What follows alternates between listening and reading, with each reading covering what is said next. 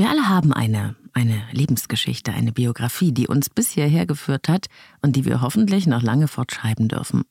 Sie hat einen Anfang, sie hat bestimmte Meilensteine, die sich zu einem Weg formen. Und wenn wir uns und andere verstehen wollen, lohnt es sich, sich diese Lebensgeschichte mal näher anzuschauen. In Bezug auf unsere Beziehungserfahrungen ist es nicht anders.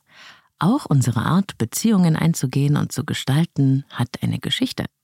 Und die beginnt in unserer Kindheit, in der Beziehung zu unseren Eltern oder Bezugspersonen. Und auch diese Geschichte schreibt sich fort durch unsere ersten Beziehungserfahrungen und alle späteren. Diese Beziehungsbiografie ist der Schlüssel zu den Erfahrungen, die du heute in Liebe und Partnerschaft machst. Denn darin enthalten sind deine Bindungs- und Vermeidungsstrategien. Und wenn du deine Beziehungsbiografie verstehen lernst, lernst du dich besser kennen und du kannst deine Art, Beziehung zu gestalten, bewusst verändern. Du kannst erkennen, warum du in Bezug auf deine Partnerwahl ein unbewusstes Beuteschema verfolgst und auch, wie du vielleicht versehentlich verhinderst, was du dir doch eigentlich wünschst, von Herzen liebend und geliebt zu sein. Ich lade dich in dieser Folge ein, deine Beziehungsbiografie zu erforschen und ich erzähle dir auch von den Beziehungsbiografien meiner Klienten. Ich wünsche dir spannende Entdeckungen und viel Spaß beim Hören. Leben, lieben, lassen. Der Podcast zum Thema Persönlichkeit, Beziehung und Selbstliebe. Von und mit Claudia Bechert-Möckel. Hallo und herzlich willkommen bei Leben, lieben, lassen, deinem Selbstcoaching-Podcast mit Herz und Verstand. Ich bin Claudia Bechert-Möckel, Persönlichkeits- und Beziehungscoach. Ich unterstütze Menschen dabei, sich selbst und andere besser zu verstehen, um gelingende Beziehungen zu führen. Denn die beiden Sachen hängen ganz eng miteinander zusammen.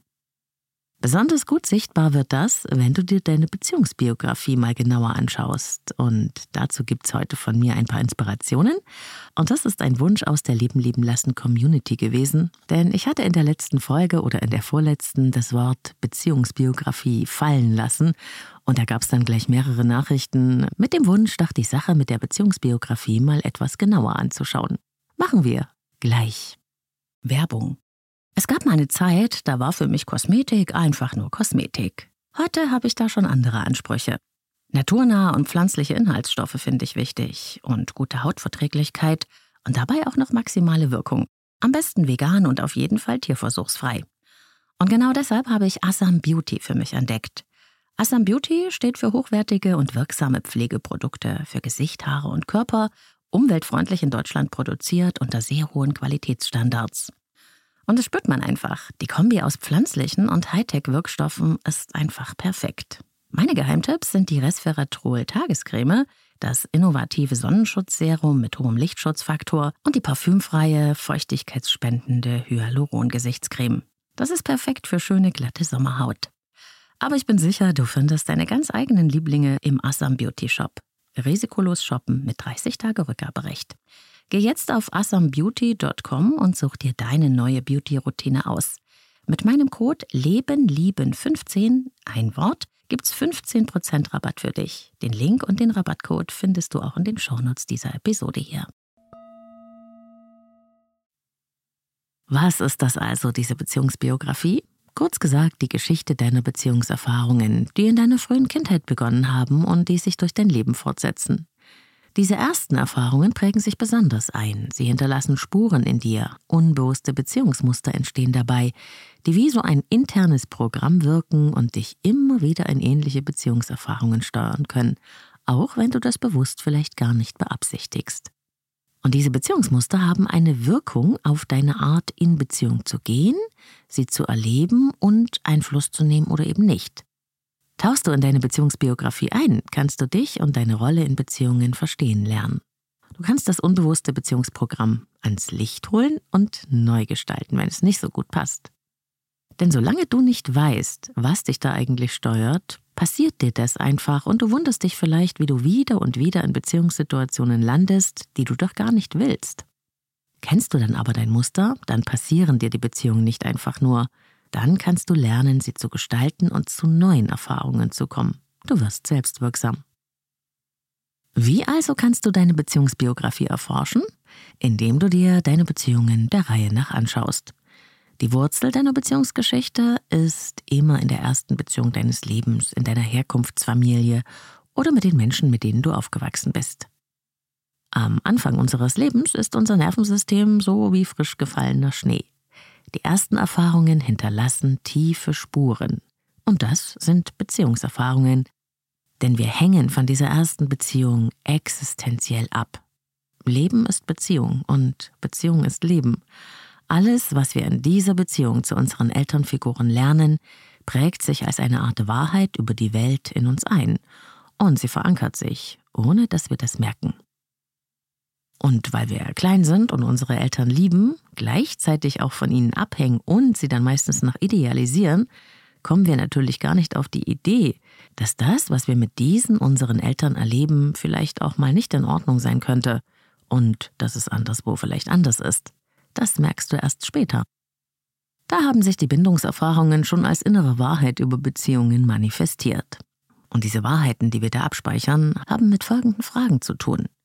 Ist die Welt ein sicherer, guter Ort für mich? Wer bin ich in dieser Welt und wie muss ich es machen, dass ich dazugehöre und ein Teil davon bin?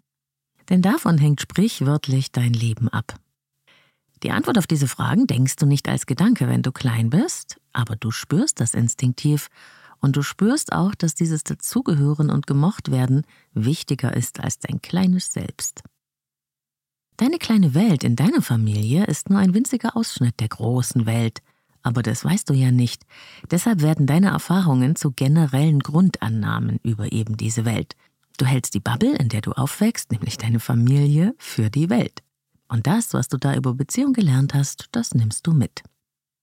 Darüber habe ich schon in vielen Podcast-Folgen gesprochen, deshalb will ich es hier gar nicht so weit ausdehnen. Schau doch also mal auf die Beziehungen zu deinen Eltern oder Bezugspersonen in deiner kleinen Kindheit, nicht mit der Frage, war es gut oder schlecht, sondern mit der Frage, wie habe ich mich denn wirklich gefühlt, wenn ich mal so zurückdenke? War ich gewollt? Wie war das emotionale Klima bei uns zu Hause? War es insgesamt eher warm oder liebevoll? Hast du dich im Großen und Ganzen geliebt gefühlt und okay, so wie du warst? Hast du dich sicher gefühlt, als du klein warst? Gesehen als die oder der du bist? Getröstet und unterstützt, wenn das sein musste? War jemand für dich da? Konntest du dich da auch jemandem anvertrauen? Und hier geht es nicht darum, ob immer alles ganz wunderbar war, sondern im Großen und Ganzen, in der Tendenz. Probleme und Schwierigkeiten gibt es schließlich überall und das ist doch ganz normal. Welche Hierarchien hast du in deiner Familie kennengelernt? Wie wurde da kommuniziert und wie mit Konflikten umgegangen? Wie viele Rechte wurden dir zugestanden? Durftest du eine eigene Meinung haben? Hast du Wertschätzung erfahren und wie hat die denn ausgesehen? Für was? Wie waren deine Eltern, wenn du so zurückdenkst, in ihrer eigenen Beziehung zueinander? Welche Rollen von Mann und Frau haben sie dir denn da vorgelebt? Wie war ihre Beziehung als Paar? Wie haben Sie Konflikte gelöst? Miteinander. Was hast du dabei gelernt darüber, wie Beziehung geht? Denn das lernen wir eben immer auch am Vorbild. Und natürlich auch an dem, was sie direkt zu dir sagen, deine Bezugspersonen, darüber, wie Männer und Frauen sind und wie du sein sollst. Und auch das ist ein guter Wegweiser. Was hat dich denn öfters belastet als Kind? Über was hast du dir Sorgen gemacht? Was glaubst du heute so im Nachhinein hat dir gefehlt oder von was hättest du gerne mehr gehabt, wenn das möglich gewesen wäre? Wenn du so zurückdenkst, warst du innerlich häufig angespannt oder wachsam, vorsichtig vielleicht, oder innerlich eher ruhig, entspannt und nach außen neugierig und offen? Wegen was wurdest du kritisiert, bewertet oder vielleicht auch bestraft? Was war, rückwärtig betrachtet, deine Funktion in der Familie? Zum Beispiel die lustige und fröhliche, der Vermittler oder vielleicht sogar ein Partnerersatz. Gab es etwas, das so wie ein geheimer Auftrag war, also nichts, was ausgesprochen wurde, aber wo du gespürt hast, das brauchen Mutter oder Vater von mir? Zum Beispiel, mach mich glücklich oder sei stark und erwachsen. Gab es in deiner Herkunftsfamilie Beständigkeit und Zuverlässigkeit oder war ständig alles anders und unvorhersehbar? Gab es Brüche und Abbrüche? Wie hast du das empfunden? Was war als Kind deine größte Angst und was war dein größtes Glück oder wäre es gewesen? Was würdest du rückwärtig als deine drei häufigsten Gefühle beschreiben, die du aus deiner Kindheit kennst? Erinnerst du dich vielleicht auch, was du versucht hast, um mehr Aufmerksamkeit, Anerkennung oder Liebe zu bekommen, wenn davon vielleicht nicht so viel bei dir ankam? Zum Beispiel kann es sein, dass du versucht hast, lieb und artig zu sein, es allen recht zu machen, immer die Beste zu sein, bloß nicht schwierig, alles alleine hinkriegen und so?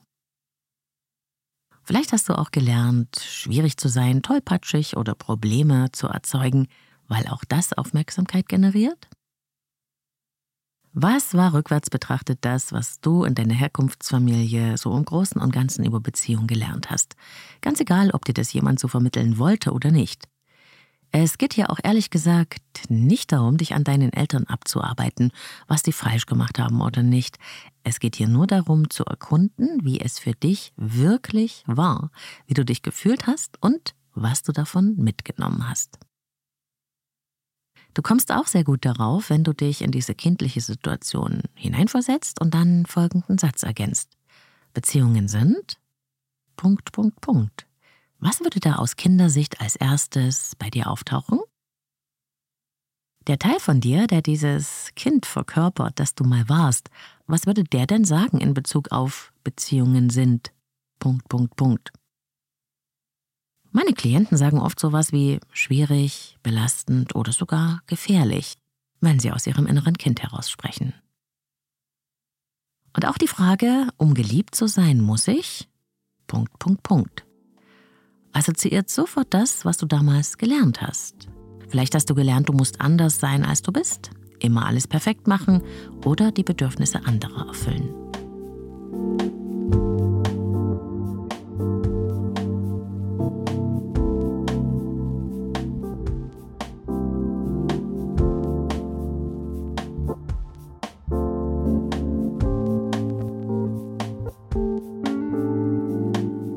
Und wenn du dann deine wichtigsten Strategien deines kindlichen Bindungsmusters erkannt hast und du weißt auch, was dir deine Eltern versehentlich vorgelebt haben oder mitgegeben in Sachen Beziehung, dann wird es Zeit, auf andere wichtige Beziehungen in deinem Leben zu schauen.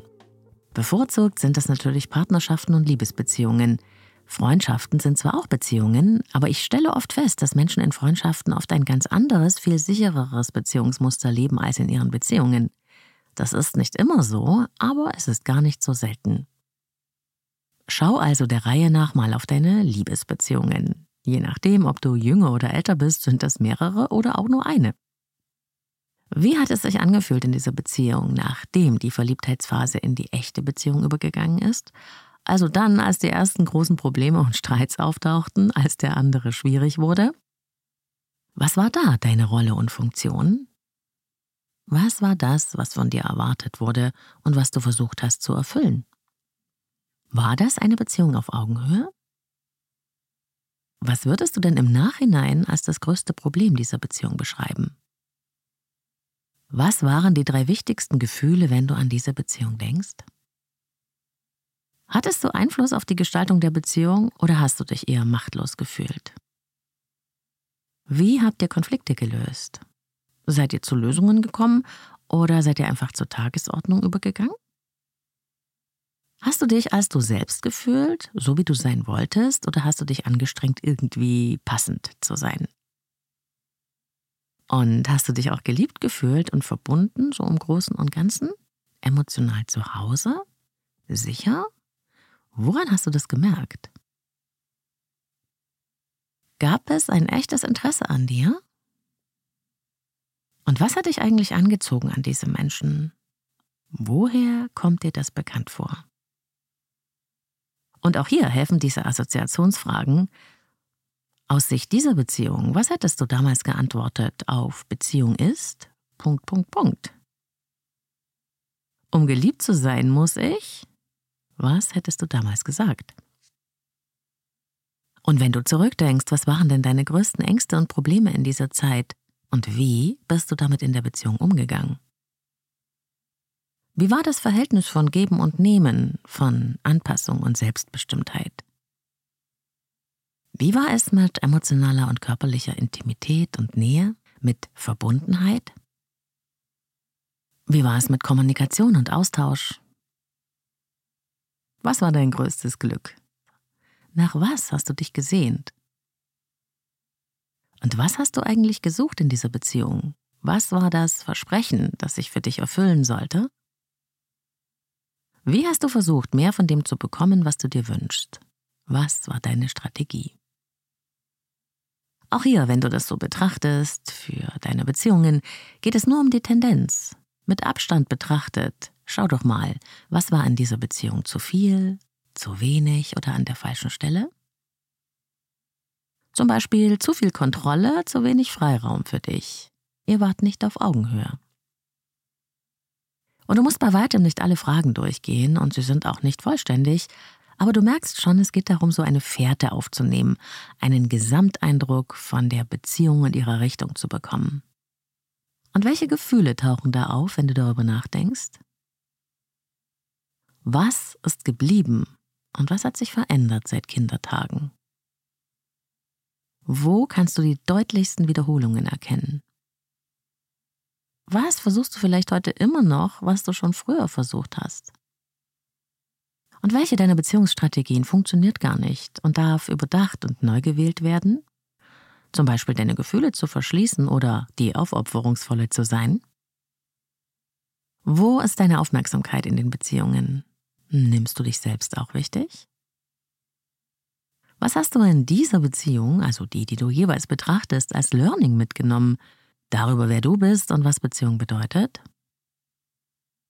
Und wenn du dieses Betrachten und Hinterfragen mal machst für die verschiedensten Beziehungen in deinem Leben und das abgleichst mit der ersten Beziehungserfahrung in deinem Elternhaus, dann werden dir die Zusammenhänge deiner Beziehungsbiografie auffallen und du erkennst, wo du deine Veränderungsreise beginnen kannst.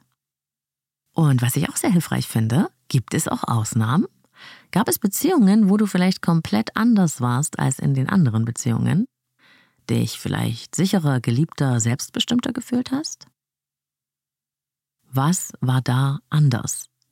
Auch an diesen sogenannten Ausnahmen lässt sich nämlich die Regel erkennen, genau wie an der Frage, was ist mein Beuteschema? Auf welche Menschen fahre ich besonders ab? Welche ziehe ich denn immer wieder an?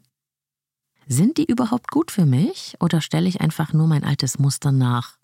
Wie kann ich bewusster werden bei der Partnerwahl? Augen auf. Du siehst es, so eine Betrachtung der beziehungsbiografischen Zusammenhänge ist ziemlich komplex, aber wie gesagt, es geht nicht um jede Einzelheit, es geht um den roten Faden, die Spur, die sich durch alles durchzieht und die sich schon öfter wiederholt hat. Und wenn du denkst, Hilfe, meine Beziehungen sind bis jetzt immer auseinandergegangen, da ist wahrscheinlich was ganz, ganz falsch, keine Angst. Die Frage ist nicht, ob wir mehrere Trennungen haben. Die Frage ist eher, warum und was habe ich aus diesem Warum mitgenommen und gelernt. Dass Beziehungen an ein Ende kommen, ist zwar schmerzhaft, aber es bedeutet auch nicht immer, sie sind gescheitert. Gescheitert würde nämlich bedeuten, es war einfach alles nur schlecht. Aber das ist selten der Fall.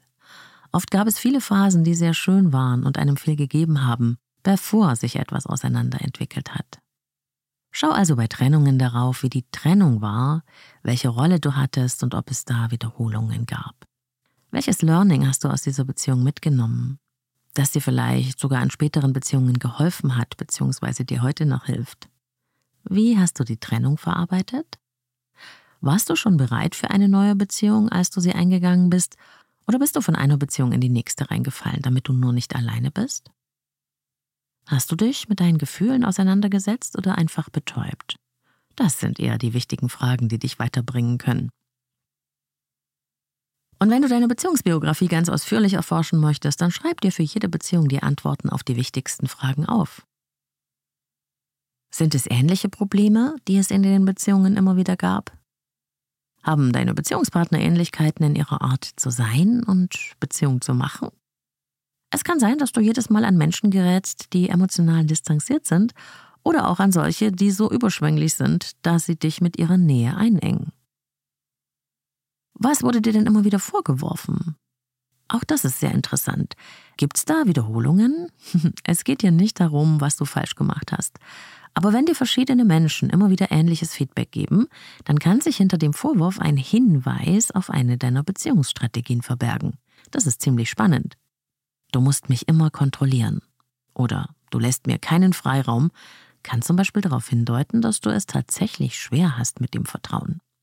Und wenn wir nicht vertrauen können, weil das vielleicht eine Prägung unserer Kindheitsbeziehungserfahrung ist, dann versuchen wir ein Gefühl von Sicherheit zu bekommen, indem wir möglichst alle Fäden in der Hand haben.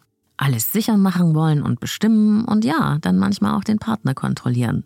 Dabei kann man ganz schnell den Raum anderer einengen, ohne dass es einen realen Grund dafür gibt. Und welche Rolle nimmst du denn am häufigsten ein? Zum Beispiel die Kümmerin, die Organiserin, der Versorger, der Bestimmer und so weiter. Auch das kann wichtige Hinweise geben.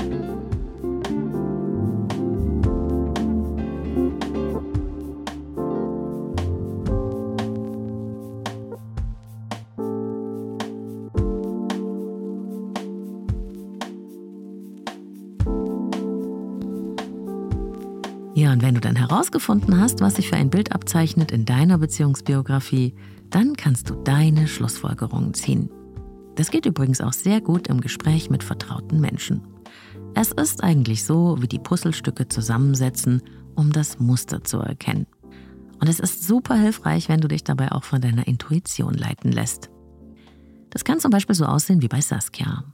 Ich bin mit einer Mutter aufgewachsen, sagt Saskia, für die es immer das Wichtigste war, dass die Männer sie liebten. Oft war sie totunglücklich, wenn sie mal wieder Liebeskummer hatte. Ich habe mich dann um sie gekümmert. Mein Vater war in ihren Augen ein schlechter Mensch, weil er sie verlassen hatte. Ich habe erst später intensive Kontakt mit ihm gehabt. Ich wollte meiner Mutter nicht wehtun. Ich habe gelernt, Männer sind das Wichtigste im Leben und man muss sich anstrengen, dass sie einen lieben. Dann wird alles gut. Ich fand das eigentlich immer schrecklich an meiner Mutter, habe das aber schlussendlich selbst so gemacht. Wenn ich meine Partnerschaften anschaue, kann ich das Muster heute erkennen. Ich habe all meine Beziehungen damit begonnen, sehr verführerisch zu sein, meine Attraktivität einzusetzen und dann dem Bild der Traumfrau des jeweiligen Mannes zu entsprechen. Ich war die perfekte Ergänzung. Ich habe mein Leben vollständig an die Vorstellungen des jeweiligen Partners angepasst. Sogar meine Interessen und meine Hobbys und meine Freunde haben sich jedes Mal verändert. Mir ist gar nicht aufgefallen, dass ich selbst als Person gar nicht mehr vorkam. Ich war eher das Vorzeigepüppchen und genau das ist mir dann auch mehrfach auf die Füße gefallen. Du weißt doch gar nicht, was du willst. Du bist doch hohl. Oder warum machst du denn nicht mal dein eigenes Ding? Das waren Sachen, die ich mir öfters angehört habe und die mich sehr verletzt haben. Die Trennungen sind dann auch nie von mir ausgegangen. Ich wurde verlassen und ich habe nicht verstanden, was passiert ist. Habe ich nicht alles getan? War ich nicht schön genug? Ich war nicht ich selbst, das weiß ich heute. Ich habe mich hinter einer Fassade versteckt, weil ich nie gelernt habe, dass es in Beziehungen auch um mich gehen darf. Dass ich nicht hier bin, um es recht zu machen. Und dass ich auch ohne Mann okay bin. Und ich bin seit längerem daran, mich aus dieser Überanpassung herauszuschälen. In der nächsten Beziehung werde ich mich nicht mehr verstecken. Da werde ich auch meine Ecken und Kanten zeigen. Roberts Beziehungsbiografie sieht so aus. Mein Vater ist früh gestorben und ich war das älteste von vier Kindern. Ich hatte keine Zeit, traurig zu sein. Ich musste meine Mutter stützen und sehr früh Verantwortung übernehmen. Stark sein, ein Mann sein, keinen Schmerz zeigen, das habe ich gelernt. Ich kam mir mit 13 Jahren schon sehr erwachsen vor. Ich war der Mann im Haus. Ich fühlte mich sogar oft gut, weil ich ziemlich viel Verantwortung auch für meine jüngeren Geschwister hatte. Alle haben mich ernst genommen. In meinen Beziehungen war ich dann auch immer der Starke, der, der sagt, wo es lang geht. Meine Partnerinnen sollten es gut bei mir haben. Ich weiß, wo es lang geht und du stärkst mit den Rücken und dafür beschütze ich dich. Das war mein Muster. Mir wurde immer wieder vorgeworfen, ich sei zu fordernd, herrschsüchtig sogar und zu wenig emotional. Mir würde die Leichtigkeit fehlen und ich würde so wenig lachen. Ich habe das Gejammer nicht verstanden und ich habe mich jedes Mal getrennt. Ich fand das so undankbar, weil ich doch für alles gesorgt habe. Uns ging es gut. Ich habe mich aber nicht richtig geliebt gefühlt. Die richtige gibt's wohl für mich nicht, habe ich gedacht. Ich habe erst, als ich mich mit mir selbst beschäftigt habe, verstanden, dass das auch etwas mit mir zu tun hatte. Ich habe Beziehung immer als Versorgung verstanden. Ich war immer noch der starke 13-Jährige, der alles zusammenhält und seine eigenen Gefühle verschlossen hat, damit er funktionieren kann. Ich habe eigentlich meine Frauen behandelt wie meine hilflose Mutter. Ich habe gar keine Augenhöhe zugelassen, aber es ist mir nie aufgefallen. Und so war echte Beziehung gar nicht möglich. Ich bin sehr froh, dass ich inzwischen Zugang zu meinen Gefühlen finde. Da ist viel Traurigkeit hervorgekommen, die ich viel zu lange verschlossen hatte und vor der ich wahrscheinlich wahnsinnige Angst hatte. Aber auch meine Freude und Lebendigkeit ist zurück. Und ich hoffe, dass ich in einer neuen Beziehung was anderes erleben kann und nicht mehr zwanghaft in der Rolle des Starken sein muss. Ja, und dann haben wir noch Annes Beziehungsgeschichte. Ich bin mit einer klassischen Rollenverteilung groß geworden, wie im Klischee Mutter, Hausfrau, Vater, Beamter. Mein Vater war sehr distanziert und kühl. Er mochte mich, aber er war wenig herzlich. Ich habe immer versucht, ihn für mich zu gewinnen und ich habe mir stundenlange Abhandlungen über sein Lieblingsthema Eisenbahn angehört. Aber so richtig nahe bin ich ihm irgendwie nicht gekommen. Meine Mutter war streng, aber liebevoll. Sie hat sich um alles gekümmert und doch haben wir uns alle nach meinem Vater ausgerichtet. Ich fand es zu Hause immer ein wenig kühl und langweilig. Später habe ich mir dann immer wieder Draufgänger gesucht. Männer, die so richtig lebensfroh waren und abenteuerlustig. Zu denen hat es mich einfach hingezogen. Da war immer was los. Intensivste Leidenschaften am Anfang. Totales Begehren und hemmungsloses Sex. Jedes Mal dachte ich, das ist er. Es gab mehrere solche Beziehungen und sie endeten meistens genauso abrupt, wie sie euphorisch begannen. Wenn ich so drauf gucke, fällt mir auf, dass ich meistens sitzen gelassen wurde, weil sie sich nicht entscheiden konnten oder wollten, Polyamor lebten oder ihre Gefühle plötzlich verloren hatten oder in einer Beziehung waren. Einmal habe ich einen ruhigen und sehr beständigen Mann kennengelernt, der viel Interesse an mir hatte und der hätte eigentlich auch gut gepasst. Aber es war mir schnell zu langweilig. Ich stand definitiv auf die bösen Jungs, die Frechen, die Peter Pan-Typen, die nicht erwachsen wurden. Ich habe das lange nicht verstanden, warum mir das immer wieder und wieder passierte. Ich war so machtlos, obwohl ich sonst im Leben eigentlich alles hinkriege und in der Hand habe. Heute weiß ich, ich fühlte mich jedes Mal wie am ausgestreckten Arm verhungert in emotionaler Hinsicht. Es war wie bei meinem Vater. Was in allen Beziehungen ähnlich war, ist das. Eine Sehnsucht nach intensiven Gefühlen hat mich zu den Draufgängertypen mit wenig Beständigkeit hingezogen. Dort habe ich mir die Lebendigkeit versprochen, die mir zu Hause gefehlt hat. Das war mein Beuteschema. Aber es war nicht gut für mich. Inzwischen habe ich gelernt, dass ich nicht immer auf den ersten Anziehungsimpuls hören muss.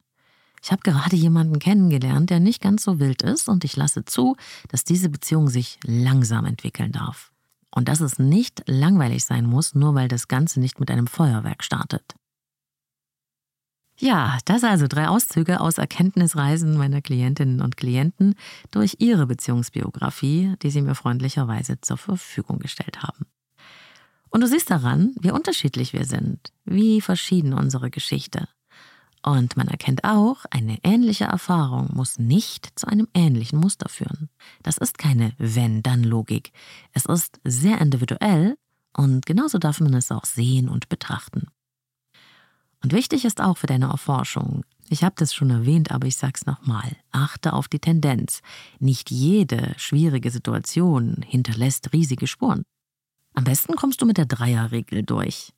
Wenn etwas einmal passiert, kein Ding. Dinge passieren. Menschen sind, wie sie sind. Passiert etwas zweimal, schau genauer hin.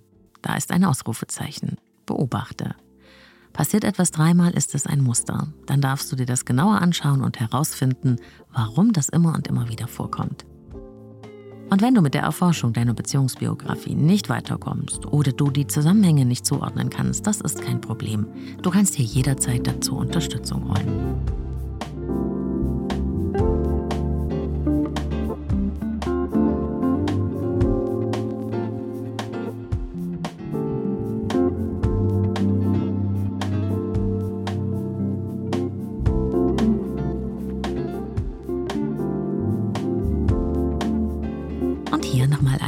Zusammenfassung.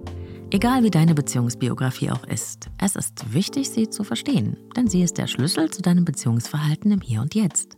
Darin enthalten ist dein erlerntes Beziehungsprogramm. Wenn es funktioniert, prima, wenn nicht, dann lohnt es sich, es zu untersuchen. Und wenn du verstehen lernst, was dich noch immer, vielleicht sogar auf unbewusste Weise davon trennt, erfüllende Beziehungen auch zu leben, dann kannst du anfangen, auf eine neue Weise in Beziehungen reinzugehen und sie neu zu gestalten und so neue Erfahrungen zu machen. Das kann deine alten Muster mit der Zeit überschreiben. Denn deine erlernten Beziehungsmuster, die sind nicht in Stein gehauen. Du kannst sie umschreiben. Du kannst Einfluss darauf nehmen. Du musst nicht Opfer deiner frühen Erfahrungen bleiben, sondern du kannst zur Gestalterin oder zum Gestalter deines Lebens werden. Ich weiß das, weil ich es selbst erfahren habe. Und wenn ich es konnte, kannst du es auch. Ich bin ganz sicher. Möge die Liebe dich finden, denn du hast sie verdient, in hohen Dosen, so wie wir alle. Das wünsche ich dir. Alles Liebe, deine Claudia.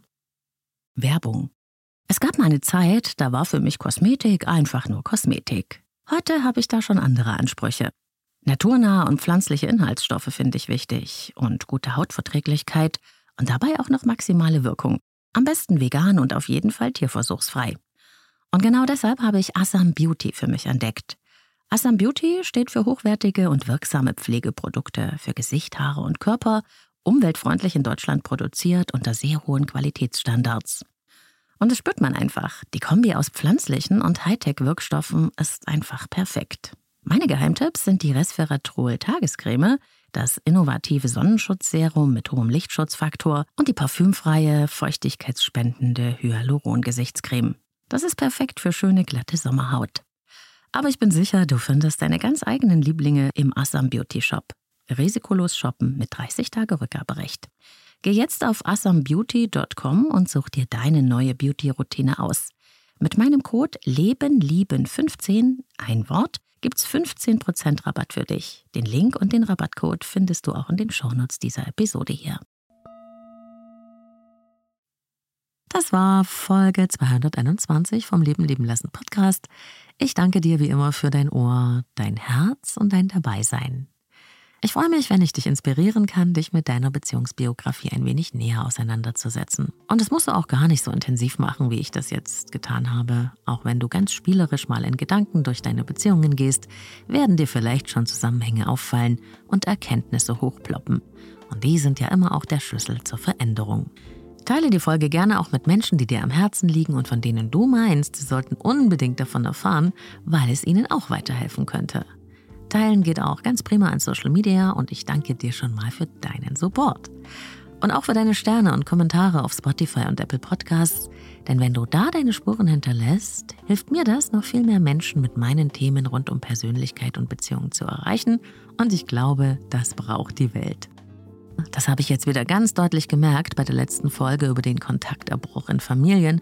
Da gab es so eine große Resonanz von euch und sehr, sehr berührende persönliche Geschichten. Und man merkt, wie groß das Thema wirklich ist und wie viele davon betroffen sind. Danke an alle, die ihre Erfahrungen auf den verschiedensten Kanälen geteilt haben. Ja, und weil diese Folge am zweiten Advent erscheint, gibt es von mir wieder ein kleines Geschenk. Als Bonusfolge findest du in deiner Podcast-App eine meiner geführten Meditationen aus dem Audioshop. Ich wünsche dir viel Freude damit.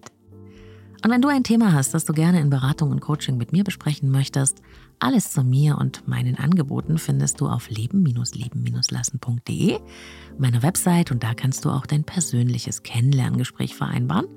Ich arbeite mit Einzelklienten und Paaren, online und in Präsenz. Hier im Podcast hören wir uns immer am Sonntag mit der neuen Episode ganz frisch auf die Ohren.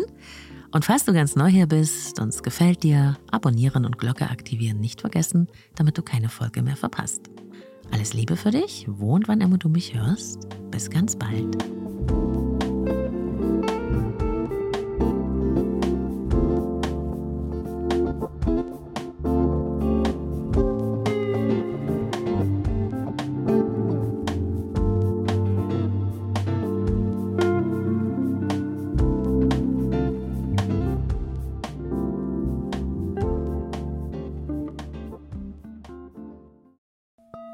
Kurz Werbung für Avea, dem führenden Schweizer Unternehmen in Sachen Longevity-Forschung. Avea hat sich einen Namen gemacht mit hochwertigen Supplements auf dem neuesten Stand der Wissenschaft für ein langes und gesundes Leben. Und wichtig dafür ist auch, hast du vielleicht schon gehört, ein möglichst stabiler Blutzuckerspiegel, ohne allzu heftige Spitzen und Abstürze, wie das zum Beispiel nach einem kohlenhydratreichen Essen entstehen kann. Und zum Glück gibt es eine natürliche Möglichkeit, solche Glucose-Crashs zu vermeiden, die ja nicht gut für unseren Körper sind. Von Avea gibt's den Stabilizer mit einer revolutionären Blutzuckerstabilisierenden Formel. Im Stabilizer sind drei natürliche Inhaltsstoffe und die blockieren ca. 40 Prozent der Kohlenhydrate beim Essen. Das bringt deinen Blutzuckerspiegel in Balance, wenn du mal was richtig Kohlenhydratreiches isst, wie zum Beispiel einen Geburtstagskuchen. Eine Kapsel vor dem Essen, wenn es zu üppig wird, und die Zuckercrashs bleiben aus, und zwar auf die natürliche Weise dank weißem Maulbeerblatt und Berberin, die im Stabilizer drinstecken. Und das Gute dabei, bleibt unser Blutzuckerspiegel stabil, fühlen wir uns nicht nur besser, es erhöht sich auch das Sättigungsgefühl und die Heißhungerflashs bleiben aus. Hast du auch Lust, den Stabilizer von Avea oder die anderen Longevity-Produkte selbst mal zu testen? Mit dem Code LLL bekommst du 15% auf deine erste Bestellung und du kannst risikofrei testen, denn Avea bietet eine 90-Tage-Geld-Zurück-Garantie. Link und Rabattcode findest du in den Shownotes dieser Episode.